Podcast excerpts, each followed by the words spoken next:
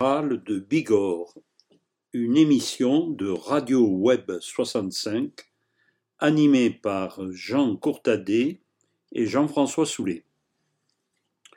Aujourd'hui, Archives orales de Bigorre donne la parole à Jean Duprat. Jean Duprat, euh, natif de Lannemezan, qui est mort il y a deux ans, trois ans à peine, à l'âge de 81 ans, donc il est mort en 2018, était une figure euh, notable du Parti radical de gauche dans notre département. Il avait été suppléant de François Abadi, euh, sénateur-maire de Lourdes, et euh, quand François Abadi est devenu député, pardon, quand François Abadi a été nommé secrétaire d'État au tourisme en 1981, eh bien Jean Duprat est devenu député de la deuxième circonscription des Hautes-Pyrénées. Donc, devenu député en 1981, il est resté jusqu'en 1986. Il a été également conseiller régional, mais son mandat le plus long, il l'a effectué à la mairie de Tarbes comme adjoint aux travaux. Il a été adjoint pendant 24 ans, donc, à la mairie de Tarbes, entre 1977 et 2001. Ensuite, il s'est retiré dans son village à Barbazan-Dessus, où il est devenu maire euh, pendant donc plus d'une dizaine d'années.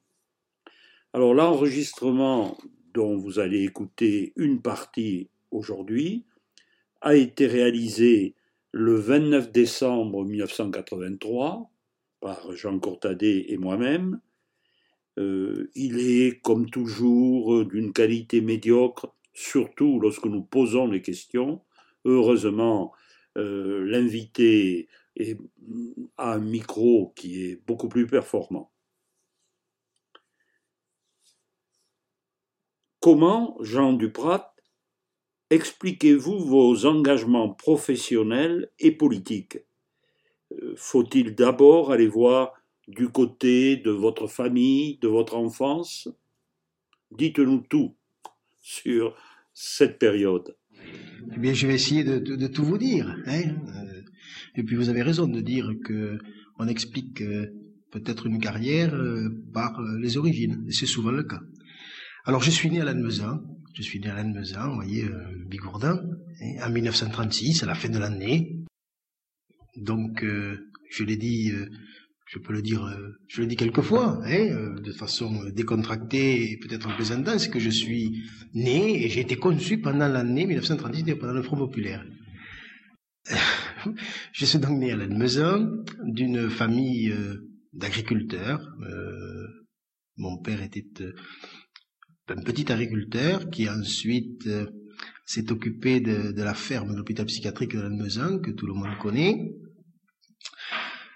mon père euh, avait lui-même des parents euh, de Lannemezan aussi, hein, euh, et de agriculteurs, et minotier. Mon grand-père paternel, je vais vous donner cette petite anecdote. Mon, mon grand-père paternel était à la fois agriculteur et minotier. Ce qui fait que, vous savez que toutes les, familles en Bigorre, beaucoup ont un sobriquet. Hein, et bien, celui de la famille Duprat, c'était Farine hein, euh, d'origine, voyez, du, du, minotier. Alors de temps en temps, euh, dans des espèces de feuilles de chou, excusez-moi de l'appeler comme ça, mais tout le monde comprendra ce que ça veut dire, on m'appelle du à la farine. On a l'impression que, que, ça va me vexer. Mais, mais, mais c'est le contraire, je suis fier de mes origines. Je suis fier de mes origines et j'explique pourquoi ce, ce terme euh, de farine. Bien, quant à ma ma famille et mes origines maternelles, cette fois-ci, si vous voulez, eh bien, elles ne sont pas d'Alnezan, elles sont d'un petit village qui s'appelle Villeneuve-les-Cussans. Villeneuve-les-Cussans, c'est à la limite, c'est tout près de Pinas. Hein, c'est à 8 ou 9 km d'Alnezan, c'est tout près, c'est dans, la Haute-Garonne, mais à la limite du département du Gers, de, la Haute-Garonne et des Hautes-Pyrénées. Bon, voilà donc mes, origines. Hein. Je vous signale que euh, deux de mes trois sœurs habitent toujours à Lannemezan, que ma mère euh, mon père euh, est décédé depuis 20 ans déjà, mais ma mère habite toujours à Vous voyez, donc encore des, des origines lannemezanaises. On en parlera peut-être après, mais peut-être aussi que mes premiers, je vous dirai tout à l'heure que mes premiers combats politiques se sont faits à Lannemezan. Mais nous en parlerons peut-être plus tard. Bien. Alors donc d'origine euh, agricole, paysanne, je je suis allé à l'école primaire à Lannemezan. Je suis allé aussi euh, à l'époque on l'appelait le collège des pauvres, au cours complémentaire de Lannemezan. Je sais pas euh, si c'est euh, très fondé, mais euh, je l'ai entendu plusieurs fois appeler ainsi. Privé déjà, non Ah non, c'était un cours complémentaire, c'est-à-dire euh, public, public, mais cours complémentaire public de Lannemezan. Ensuite, tiens, je me souviens de quelque chose. Vous voyez, c'est, à Lannemezan, ça s'appelait l'école Paul Bert, qui est maintenant transformée en un quartier de commerce et de résidence. Et je me souviens très bien, je vous ai dit, né 36, il y a un certain nombre de, souvenirs quand j'étais jeune, qui date de la guerre 1939-45. Euh, hein. Et notamment, euh, je me souviens très bien du premier jour où les Allemands sont arrivés à Lannemezan, en 1942, fin 42, quelque chose comme ça. Et vous voyez, donc j'étais jeune, j'avais donc 6 ans, et je me souviens que euh, mes parents étaient venus me chercher, ma mère exactement, était venue me chercher à l'école, et nous croisions les Allemands qui s'étaient postés militairement dans les coins de rue, et euh, j'ai gardé ce souvenir. J'ai gardé ce souvenir où, euh, vous savez, comme un enfant, je regardais les, armes, les Allemands en poste, je comprenais pas trop. Hein, euh, alors que ma mère disait surtout ne regarde pas, hein, ne regarde pas. Mais voilà, un petit souvenir qui me revient comme ça. Alors après mes, mes études au cours complémentaire jusqu'au brevet d'études du premier cycle du secondaire, le PPC, on m'a envoyé en pension euh, au collège de Bagnères de Bigorre, puisqu'à l'époque c'était un collège et pas un lycée, et où je suis resté jusqu'au bac euh. Euh, bac Matélem, petite anecdote aussi, que j'ai passé euh, dans la même classe que Pierre Forgue, l'autre député. Nous avons tous les deux passé le bac Matélem ensemble dans la même classe, avec un professeur de mathématiques qui s'appelait Monsieur Ablainville. Et les gens qui ont fréquenté l'établissement savent qui était Monsieur Ablainville qui avait un engagement politique euh, dans un premier temps euh, au sein du Parti radical, puis qui ensuite a pris des fonctions euh, en tant que maire adjoint de la municipalité de Bagnères. Mais je, remonte là déjà il y a pas mal de temps. Hein. Peut-être en ayant un petit peu changé ses options politiques, mais ça c'était son problème, c'était pas le mien. Mais je, on dit de parler à bâton rompu, donc je vous dis, moi, mes souvenirs au fur et à mesure qu'ils arrivent. Bon, j'ai donc passé mon, mon bac matélème, et par goût et par euh, sans doute euh, origine familiale, euh, j'ai voulu faire des études, des études d'agronomie. Donc après mon bac matélème, je suis allé au lycée Pierre de Fermat à Toulouse pour préparer le concours d'entrée aux grandes écoles, aux grandes écoles, aux écoles nationales supérieures agronomiques. Il doit y avoir des traditions d'ailleurs parce que mon fils est en train de faire la même chose, mon fils aîné. Euh, à Toulouse, donc au lycée Pierre de Fermat, j'ai eu la chance d'être reçu dès la première année de préparation. Je dis bien la chance parce que je ne possédais pas, ça devrait pas être à dire, surtout de, euh, publiquement, mais je tiens à le dire quand même. J'ai eu la chance d'être d'être reçu en première année. Et il y avait à l'époque quatre écoles nationales supérieures agronomiques. Grignon, euh, Rennes, Montpellier et Alger. Alger, euh, c'était en 1958, ce tout cela. Hein. C'était donc, euh, j'ai été reçu, euh, je crois que c'était 258e sur 309, donc dans le, le dernier carré, et euh, on m'a envoyé, d'ailleurs avec beaucoup de réticence, mon père a accepté, la plus que j'insiste, on m'a envoyé dans l'école que personne ne voulait, c'est-à-dire, vous savez que le classement se faisait, enfin l'envie de l'école en fonction du classement, on m'a envoyé à Alger.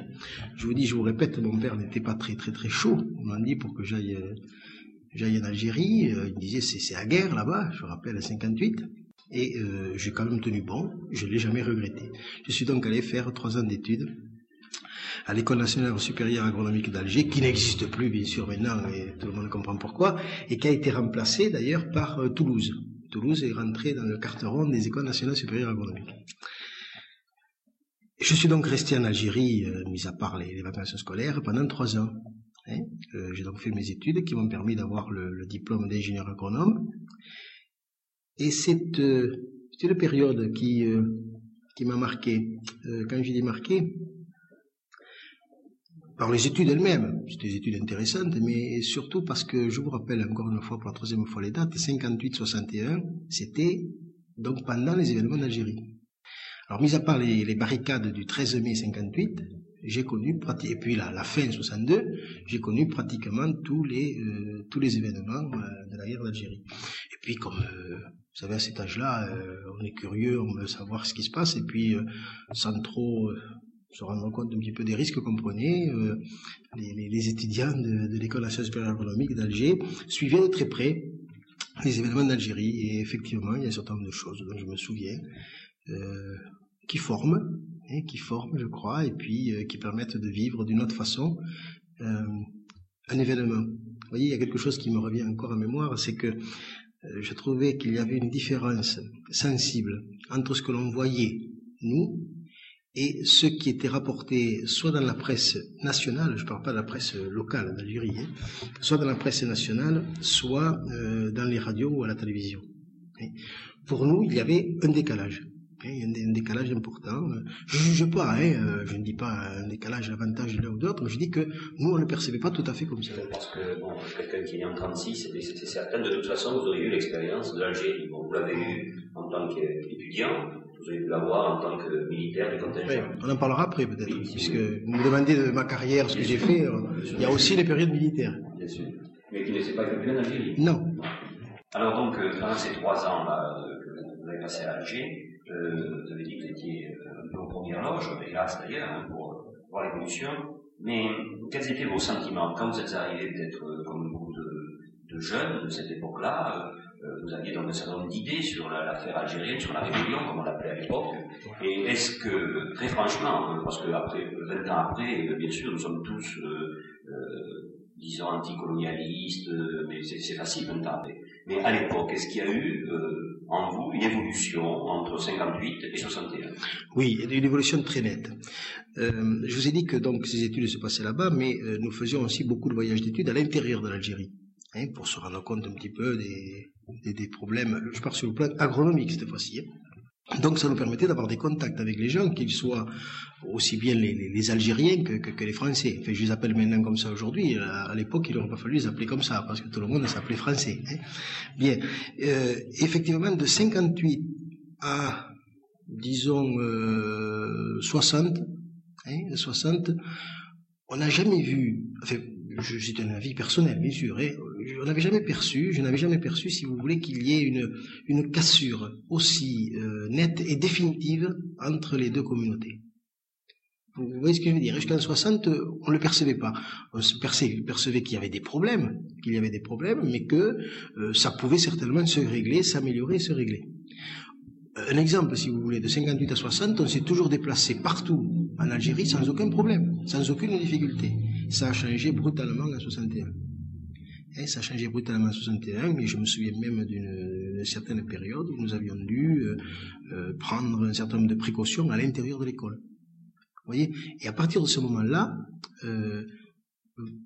on s'est vraiment, enfin, je me suis vraiment rendu compte que c'était euh, c'était irrévocable, hein, qu'on ne pouvait plus continuer comme ça, qu'il y aurait forcément une séparation. C'était plus facile pour nous, hein, et pour moi notamment, de raisonner, puisque vous avez dit aux Pyrénéens qui se trouvent par accident presque en Algérie, que, celui qui avait vécu là-bas, qui était né là-bas. C'était deux choses différentes.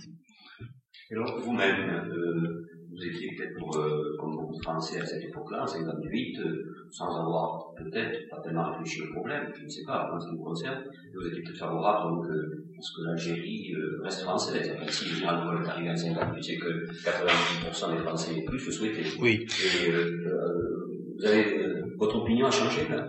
Oui. Je, je suis arrivé en Algérie en euh, début octobre 1958. À ce moment-là, tout le monde, hein, suite aux déclarations d'ailleurs du général de Gaulle, tout le monde en Algérie pensait que l'Algérie resterait française.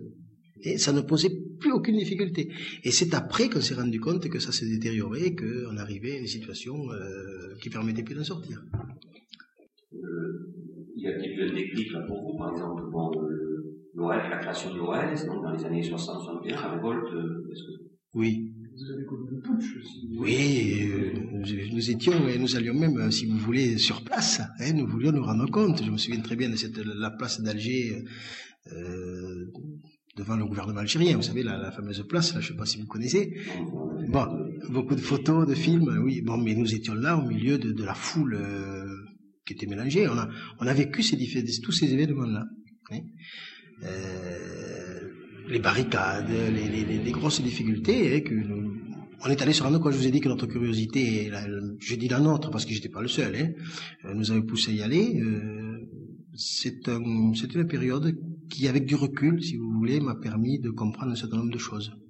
Hein? au sein de l'école à la d'Alger, euh, quelle était la proportion, disons, de Français de métropole, de pieds noirs et éventuellement d'indigènes, en gros, dans ma promotion? Dans ma promotion, indigène aucun. Et mes paroles vont être suffisamment éclairante, si vous voulez, euh, indigène aucun, euh, français pied noir, quoi, si vous voulez, parce que c'est pas péjoratif du tout, hein, hein. Euh, un tiers à peu près, et deux tiers de métropolitains. Alors là, est-ce qu'il n'y avait pas un clivage, justement, face à ces événements, notamment face au putsch Est-ce qu'il n'y avait pas un clivage au sein de l'école dans l'appréciation des événements Non, euh, dans l'appréciation des événements, il y avait, si vous voulez, on a, vécu les événements, on les a presque subis. C'est-à-dire qu'on a avancé, on a progressé dans notre raisonnement au fur et à mesure que les événements euh, se déroulaient. Euh, il n'y a pas eu de différence très importante, hein, de divergence. Euh, si vous voulez, quand on s'est rendu compte que ce que je vous disais tout à l'heure, que, la situation était irrévocable, qu'elle ne pourrait plus s'améliorer, mes mes collègues, si vous voulez, de promotion, mes, mes camarades de promotion, d'origine, d'origine euh, algérienne, ont eu la même évolution que nous, quoi, si vous voulez. Ils se sont rendus compte même temps que nous que c'était euh, euh, qu'on ne s'en sortirait plus, quoi.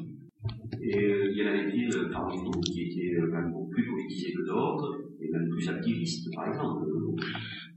Oui, pas dans ma promotion, mais dans la promotion qui est suivie, il y a, je vous donnerai pas son nom parce que bon, après tout, euh, c'était son problème de, de jeune. Hein, euh, euh il y avait d'ailleurs un, camarade, mais c'était pas une promotion, c'était la promotion qui suivait, hein, qui a participé à, un événement grave qui était l'attentat contre le général de Gaulle.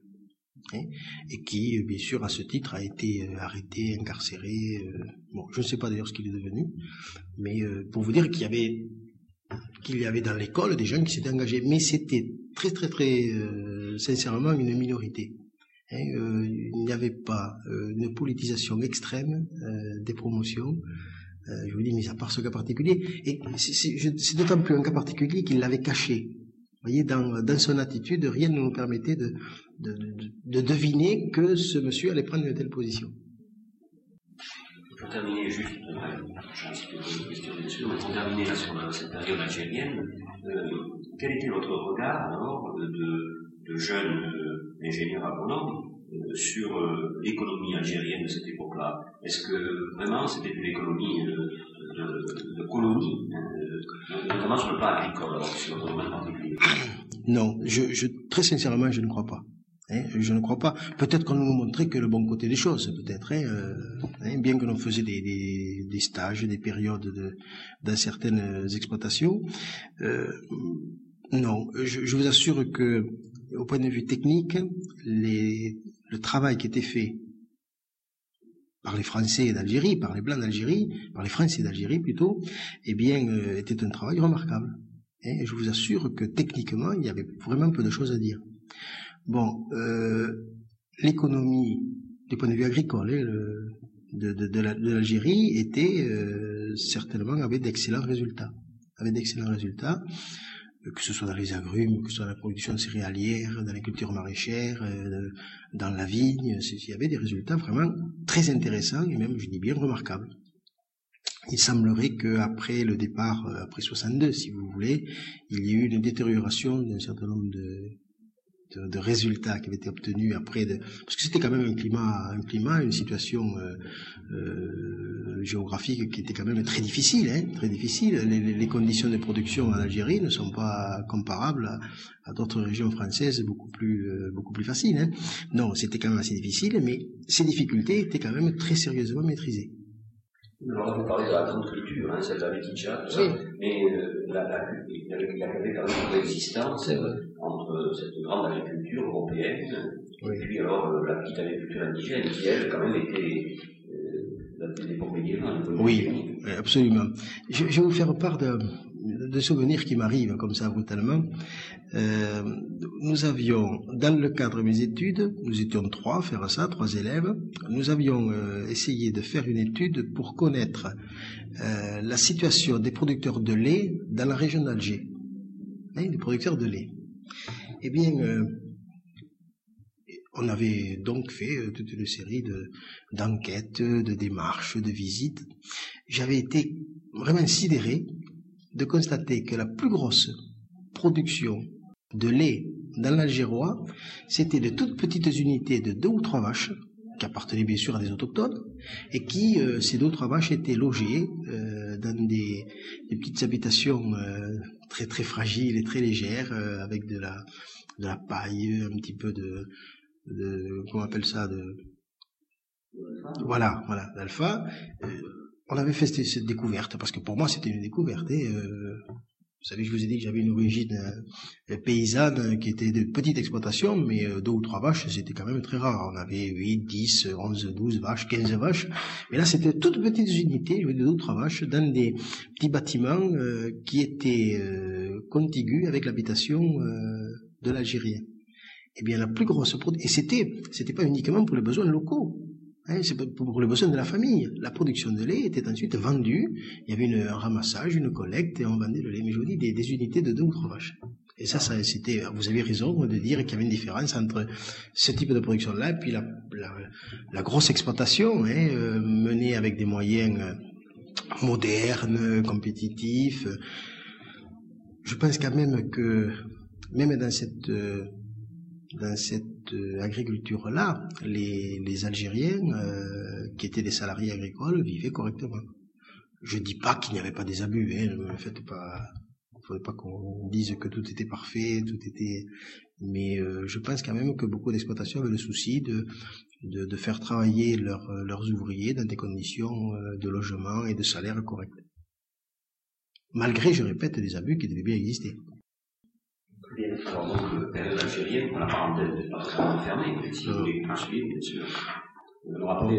Disons, c'était ma période d'études, ça, hein, c'était ma période d'études.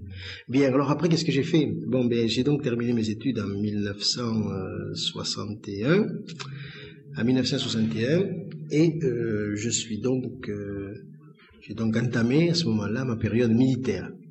Ma période militaire que euh, j'ai commencé à l'école d'officier de réserve de Saumur, hein, l'arme blindée cavalerie. Hein, je suis euh, officier de réserve.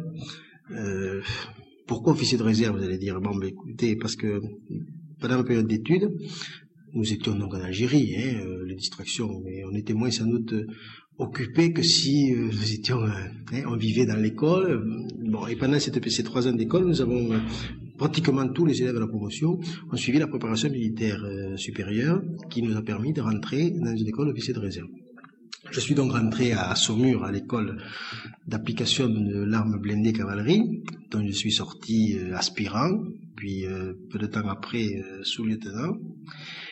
Et sous-lieutenant, je suis parti en Allemagne, dans un régiment qui s'appelait le troisième régiment de Spahi, qui n'existe plus depuis, euh, troisième régiment d'Espagne, qui, euh, contrairement à ce qu'on pourrait croire après la, nomination que je viens d'en faire, était un, régiment de, de blindés. Hein, C'était un régiment de blindés.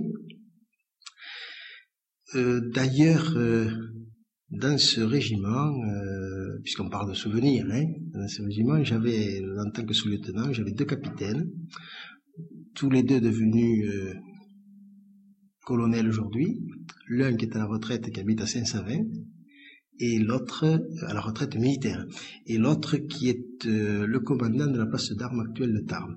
Le colonel Gagé, vous voyez, c'est des petites surprises, petites surprises du colonel Gagé, dont j'étais le sous-lieutenant alors qu'il était capitaine dans ce régiment. Qui est pour la Lando Voilà, mais je vois que vous connaissez ça très bien, euh, pas Lando, à Neustadt. Hein, à Neustadt, Neustadt qui est à euh, une trentaine de kilomètres de Lando, hein, dans le Palatinat, où je suis resté euh, un an. Hein, un an euh, dans ce régiment, six mois, euh, six mois à Saumur, à l'école officier de réserve, et puis je suis donc sorti libéré de mes obligations militaires 18 mois après. Voilà ma période militaire. On peut s'arrêter un instant sur période militaire. Si vous voulez. Parce que bon, elle est assez intéressante dans la mesure où d'abord vous avez des responsabilités en tant qu'officier, qu'officier, puis ensuite vous étiez en Allemagne, c'était pas, Mm. pas tout à fait banal. Alors euh, d'abord en tant qu'officier, donc vous avez fait la PME puis la PMS, vous êtes retrouvé dans vos LOR à Saumur. Euh, bon, est-ce que vous avez été satisfait de vos responsabilités Très sincèrement, je garde un excellent euh, souvenir de ma période de responsabilité, puisque vous parlez de période de responsabilité, effectivement, j'ai des responsabilités. Des responsabilités d'ordre militaire, hein, euh, bon, parce que euh, nous étions préparés quand même. Vous savez, il y avait toujours la perspective de l'Algérie, toujours à cette période-là, hein, et notamment, euh, lorsque je suis arrivé dans ce régiment, il était prévu que nous devions partir en Algérie. Bon, puis nous sommes jamais partis, je vous répète, 58, 61 mes études, 61, 63, hein, jusqu'au mois de... La, la guerre s'est terminée donc en 62, et ce qui fait qu'on est, nous sommes jamais partis. Mais c'était prévu, hein, nous devions repartir en Algérie. Alors donc j'ai j'ai donc assumé des, des- des responsabilités purement militaires, hein, c'est évident. Mais- J'avais un peloton, un peloton de chars, hein, constitué de cinq chars. Euh, J'avais donc le, le commandement de cinq chars, euh, des AMX 13 tonnes, dans les tourelles euh, fabriquées à l'arsenal de Tarbes. Donc cinq chars plus euh, deux camions, je crois, euh, je me souviens plus tellement, hein, et, et cinq jeeps. Hein. Vous voyez, c'était le matériel. C'est Comme- question. Ah oui, oui, c'est pas un secret militaire, absolument pas. L'organisation, de- il y a des choses beaucoup plus secrètes. Mais nous parlerons tout à l'heure de nouveau peut-être de, de problèmes de défense quand on parlera de mon rôle de député. Vous voyez ce que je veux dire? Bien. Alors, au niveau de, chef de, section, Voilà, alors si vous voulez, euh, si vous voulez le, commandement des hommes, hein, il y avait d'abord un problème de formation des hommes. Hein, un problème de formation des hommes, et j'ai toujours été passionné par ce genre de choses. Bon, mais si vous voulez, j'ai voulu, euh, j'ai tenu à prolonger mes responsabilités purement militaires par autre chose, tout en faisant mon service. Et notamment, euh, au sein du régiment, donc du troisième régiment de Spahi, j'a- j'avais créé ce qu'on appelait le club des agriculteurs. Le club des agriculteurs, c'était quoi? C'était euh, un petit groupe auquel étaient associés tous les gens d'origine agricole ou qui s'intéressaient à l'agriculture. Et à ces gens-là, ben, je faisais quelques petites euh, conférences euh, d'ordre technique, si vous voulez. On avait pu acheter un certain nombre de petits bouts de, de- de livres qui permettaient aux gens de, de livres simples, euh, de, se perfectionner ou d'apprendre un certain nombre de choses. Et puis également, on faisait le, le samedi et le dimanche, souvent le samedi après-midi, on faisait des visites, des visites d'exploitation agricole euh, allemande ou bien de cave, puisque vous savez que dans le, le Palatinat, il y a le, vin d'Alsace, entre guillemets. Et euh, si vous voulez, j'avais voulu prolonger mon activité purement militaire par une activité, euh, euh, de- disons, de formation des hommes ou d'animation des hommes, parce que formation des hommes, c'est peut-être ambitieux, mais disons de- de- d'animation. Alors également en tant qu'officier, vous avez fréquenté les classes d'officiers, les milieux d'actifs. Or, justement, est-ce que vous avez ressenti cette cassure qui a, qui a marqué l'armée après la guerre d'Algérie La guerre d'armée est sortie meurtrie, cette guerre. Oui, dans le régiment euh, auquel j'appartenais, euh, on l'a pas tellement senti ça. Hein, l'a pas tellement senti. Euh, pourquoi ça va être difficile à expliquer euh, Personnellement, j'ai pas tellement senti. Il y avait une, pourtant de très très bonnes relations entre les, les officiers d'actifs ou de réserve.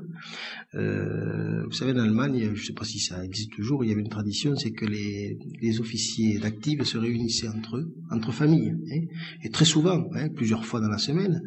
Euh, et systématiquement, euh, les, les officiers de réserve étaient, euh, étaient invités, les officiers de réserve qui souvent étaient célibataires, ce qui était mon cas hein, à l'époque.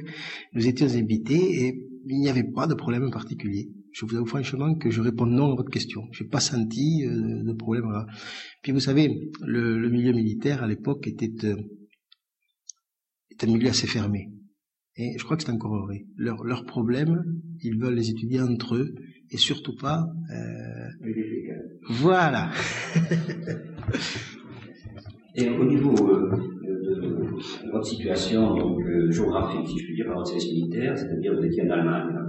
Alors, euh, bon, comment viviez-vous un peu le problème allemand dans les années 60 euh, euh, C'est-à-dire, est-ce que d'abord vous avez voyagé un peu en Allemagne, en dehors de la zone occupée par les Français Et ensuite, quel était votre sentiment vis-à-vis de l'évolution de l'Allemagne à cette époque-là? Oui, euh, est-ce qu'on j'ai voyagé un petit peu, pas beaucoup, pas beaucoup parce que euh, à l'époque, je sais pas maintenant, je crois que c'est maintenant beaucoup plus beaucoup plus décontracté si vous voulez, mais nous avions un emploi du temps excessivement chargé. Et nous avions de, très souvent des périodes militaires, enfin des périodes des, des exercices militaires. Hein. Euh, croyez-moi, notre vie était quand même très très très très occupée. Hein. Euh, on avait quand même peu de temps de libre. Plus je vous dis cette activité euh, avec des agriculteurs du régiment, ce qui fait que j'avais pas beaucoup de temps à moi. J'ai quand même fait quelques petits voyages à titre euh, personnel et privé, mais pas beaucoup. Et je me suis rendu compte après, si vous voulez, les contacts que nous avions avec la, la population allemande étaient très très limités. Hein, ils étaient vraiment très peu nombreux. Pourquoi? Parce qu'il y avait le, régiment, il y avait le mess où l'on mangeait, où l'on couchait, euh, mais qui était, euh, qui était euh, animé uniquement par des Français. Tiens, ça me fait penser à autre chose. C'est que le, le, gérant du mess a pris sa retraite à Galant voyez, il faudra d'ailleurs que j'aille le voir de ces jours. Il y a un ce téléphone de temps en temps, mais j'ai pas encore trouvé ces minutes pour aller le voir. Vous allez pouvoir reconstituer le régiment. Presque, presque, presque. Vous m'avez dit parler de mes souvenirs. Alors, au fur et à mesure qu'ils arrivent, je vous les donne. Hein je sais pas si ça passionnera vos... mais je, je, au fur et à mesure qu'ils arrivent, je vous les donne. Bien. Alors, donc, je voulais très peu de contact avec la population euh, allemande. Pas assez. Par contre, quel, quel souvenir j'ai de cette... Euh, Bon, il y avait euh, en cette époque-là beaucoup de travaux qui étaient faits en Allemagne et beaucoup plus qu'en France. Par exemple, euh, je me souviens très bien des travaux, ils étaient en permanence à faire euh, dans des travaux d'infrastructures routières, autoroutes, déviations périphériques dans les villes, alors qu'en France, il y en avait beaucoup moins. Je dis pas qu'il y en avait pas, mais il y en avait beaucoup moins. D'ailleurs, hein, aujourd'hui, il y a un décalage très important au niveau des réseaux routiers entre les Allemands et les Français, même si les Français ont petit à petit rattrapé le retard, mais avec beaucoup de décalage.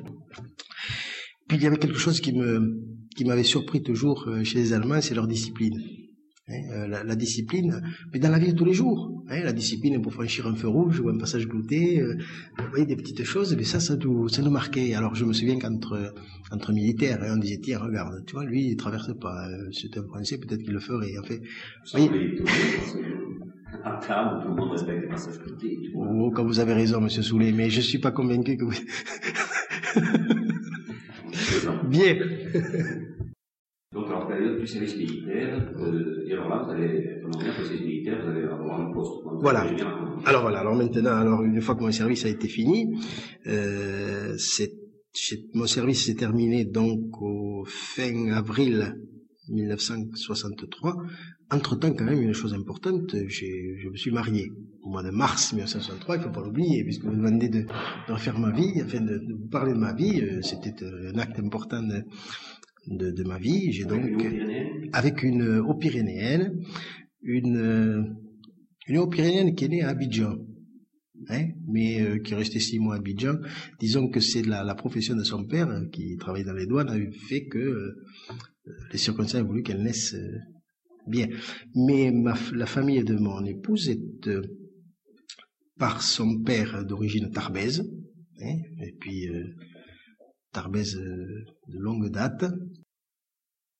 Un oncle de mon épouse ayant eu d'ailleurs, c'est une anecdote, c'est peut-être pas la peine d'en parler, ayant eu des responsabilités au sein du conseil municipal de Tarbes.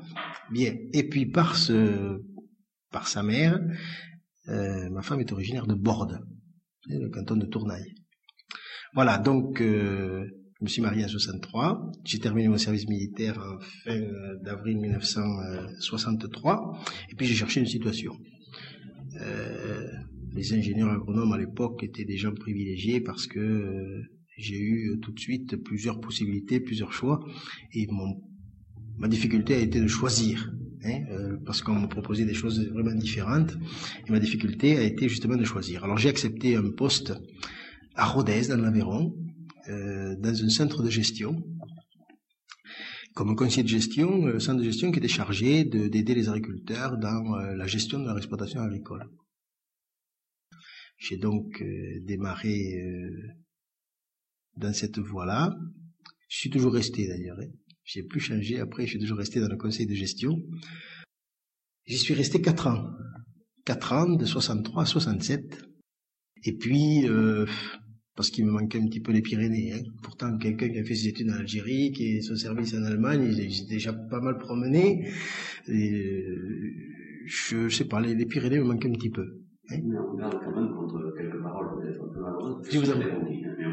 Donc, ah mais... Ne me dites, pas que, que l'Aveyron c'était... Monsieur Soulet, Monsieur Soulet, l'Aveyron c'était pas le désert, j'ai jamais dit ça. Je vais quand même vous dire quelque chose sur les Aveyronnais. Euh, bon, je, je répète d'abord, hein, je dis que les Pyrénées me manquent un petit peu. Hein, mais ça ne veut pas dire que j'étais, j'ai gardé une excellente, d'excellents souvenirs et même des relations professionnelles et personnelles dans l'Aveyron. Je vais vous dire quelque chose. Et si mon épouse était là, elle vous dirait la même chose.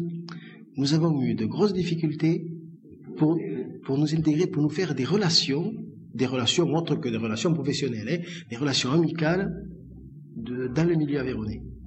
Et, euh, Rhodes était à l'époque euh, une ville très fermée, hein, et, euh, et, que les, gens qui, comme moi, venaient de l'extérieur, avaient de grosses difficultés à s'implanter dans le milieu aveyronnais. Quand je dis s'implanter, je m'entends avoir des relations amicales, hein, et rien d'autre. C'était très difficile. C'était un milieu très fermé. Alors c'est pas un reproche, hein, c'était une constatation, Monsieur Zoulet. Et au niveau de l'économie, là, ça s'étend trop parce qu'on n'en parle pas, mais euh, quelle comparaison faites-vous entre l'économie donc euh, et l'économie pyrénéenne Il y a quelques points de ressemblance. Oui, oh, il, Oui, il y a des ressemblances, mais il y a quand même aussi des différences euh, très importantes. Hein. Euh, si on raisonne globalement, je dis bien globalement, euh, les Hautes-Pyrénées sont beaucoup plus industrialisées que l'Aveyron. Oui. Hein hein, L'Aveyron, maintenant il y a eu quelques implantations, mais à l'époque, même encore, hein, c'est le secteur agricole qui domine très très nettement. C'est pas le cas dans les Hautes-Pyrénées. Hein. Bon après, les, les, points de comparaison, oui, les plateaux de l'Aubrac, la région de la Gueule, hein, c'est comparable effectivement à certaines régions de montagne avec des différences quand même. Hein. C'est pas la haute montagne, si vous voulez, c'est la petite montagne, quoi, l'Aubrac et, et, la région de la Gueule. Je parle de la période de, la zone euh, avéronaise. Hein. Bon, avec des possibilités d'élevage, des structures qui permettent de faire mieux, oui, je dis mieux, que dans les Hautes-Pyrénées, où les structures sont beaucoup plus petites. Vous savez très bien que dans la région de la Gueule, il y a de très grosses exploitations d'élevage. Hein, dans des zones difficiles, hein, il y a un hiver euh, rigoureux, mais euh, c'est quand même plus facile, je crois, que dans les, dans les Hautes-Pyrénées je laisse cela parce que j'ai un Contadé qui est en Haut-Pyrénées 100%. Je trouve que vraiment, ça débite beaucoup trop. Alors, revenons donc euh, dans les Hautes-Pyrénées avec vous. Voilà, alors je suis donc revenu dans les Hautes-Pyrénées. Alors je suis revenu dans les Hautes-Pyrénées euh, parce qu'un jour j'ai eu connaissance d'un poste qui était disponible à la compagnie d'aménagement des Côtes de Gascogne. J'ai posé ma candidature qui a été retenue et je suis donc euh, revenu. Euh, j'ai été embauché à la compagnie d'aménagement des Côtes de Gascogne le 1er juin 1967. Vous voyez, c'est des choses qui marquent, hein on se souvient de ça. Bien, alors qu'est-ce que j'ai fait? Bon, ben, euh, d'abord pendant quelques mois, j'ai me suis consacré essentiellement à des études économiques, hein, d'ordre général, euh, microéconomique ou macroéconomique. Euh, cela pendant un an. Et puis, un bout d'un an, euh, j'ai repris mon ancienne activité de conseiller de gestion. De conseiller de gestion, c'est-à-dire d'appui aux agriculteurs pour la gestion de leur, exploitation agricole, c'est-à-dire les, choix entre les différentes productions, euh, l'orientation de leur exploitation, euh, le choix des investissements et toute tous les problèmes financiers que cela, que cela pose. J'ai été chargé aussi de, de former aux problèmes de gestion d'exploitation agricole, donc problème d'économie de, l'entreprise, les conseillers agricoles, hein, il y en avait plus de 20 à l'époque, les conseillers agricoles qui étaient euh, sous la responsabilité de la compagnie Management des Côtes de Gascogne, et qui travaillaient d'ailleurs essentiellement dans le département du Gers. Hein, euh, puisque le siège social de cette euh, compagnie est à Tarbes, mais euh, sa zone d'activité est beaucoup plus large que les Hautes-Pyrénées. D'ailleurs, tout le département de Hautes-Pyrénées n'est pas, alors qu'il y a la totalité du Gers et une partie de la Haute-Garonne, du Tarn-et-Garonne et même du Lot-et-Garonne. Donc, j'ai assuré la formation de ces, des conseillers agricoles en matière de gestion d'exploitation agricole. Pourquoi? Ben, Tout simplement parce que pour qu'un conseil technique, et ça c'est toujours vrai, encore plus aujourd'hui que ça l'était encore hier, pour qu'un conseil technique soit efficace, soit le plus efficace possible, il faut aussi qu'il soit doublé ou qu'il y ait une étroite liaison avec le conseil, la partie économique de ce conseil. Hein. Cela ne sert à rien à faire faire d'excellentes choses au point de vue technique aux agriculteurs si euh, la production n'est pas bien euh, choisie sur l'ensemble de l'exploitation. Vous voyez ce que je veux dire? Donc, euh, imbrication très très importante entre les problèmes techniques et les problèmes économiques, et il fallait rajouter ce volet. je vous répète que c'était en 1967-68, hein, c'était il y a déjà longtemps. Maintenant, c'est automatique. Hein, les problèmes techniques et économiques sont travaillés ensemble. À l'époque, il y avait une séparation beaucoup plus nette entre les, ces différents aspects du, du Conseil. Bon, j'ai donc euh, petit à petit lancé euh, toute une activité de gestion d'exploitation agricole. J'étais tout seul et quand j'ai quitté les coteaux, il y avait avec moi, euh, parce qu'après on a rajouté un service fiscal, un service comptable, outre le service de gestion, il y avait une dizaine de personnes qui travaillaient avec moi.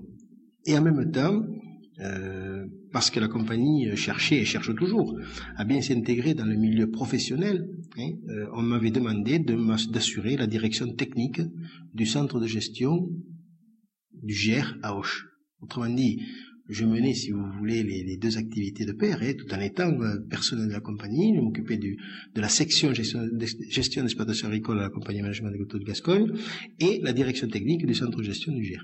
Vous voyez, les deux, les deux sont amenés de pair. C'était le même travail, si vous voulez, mais dans deux structures différentes.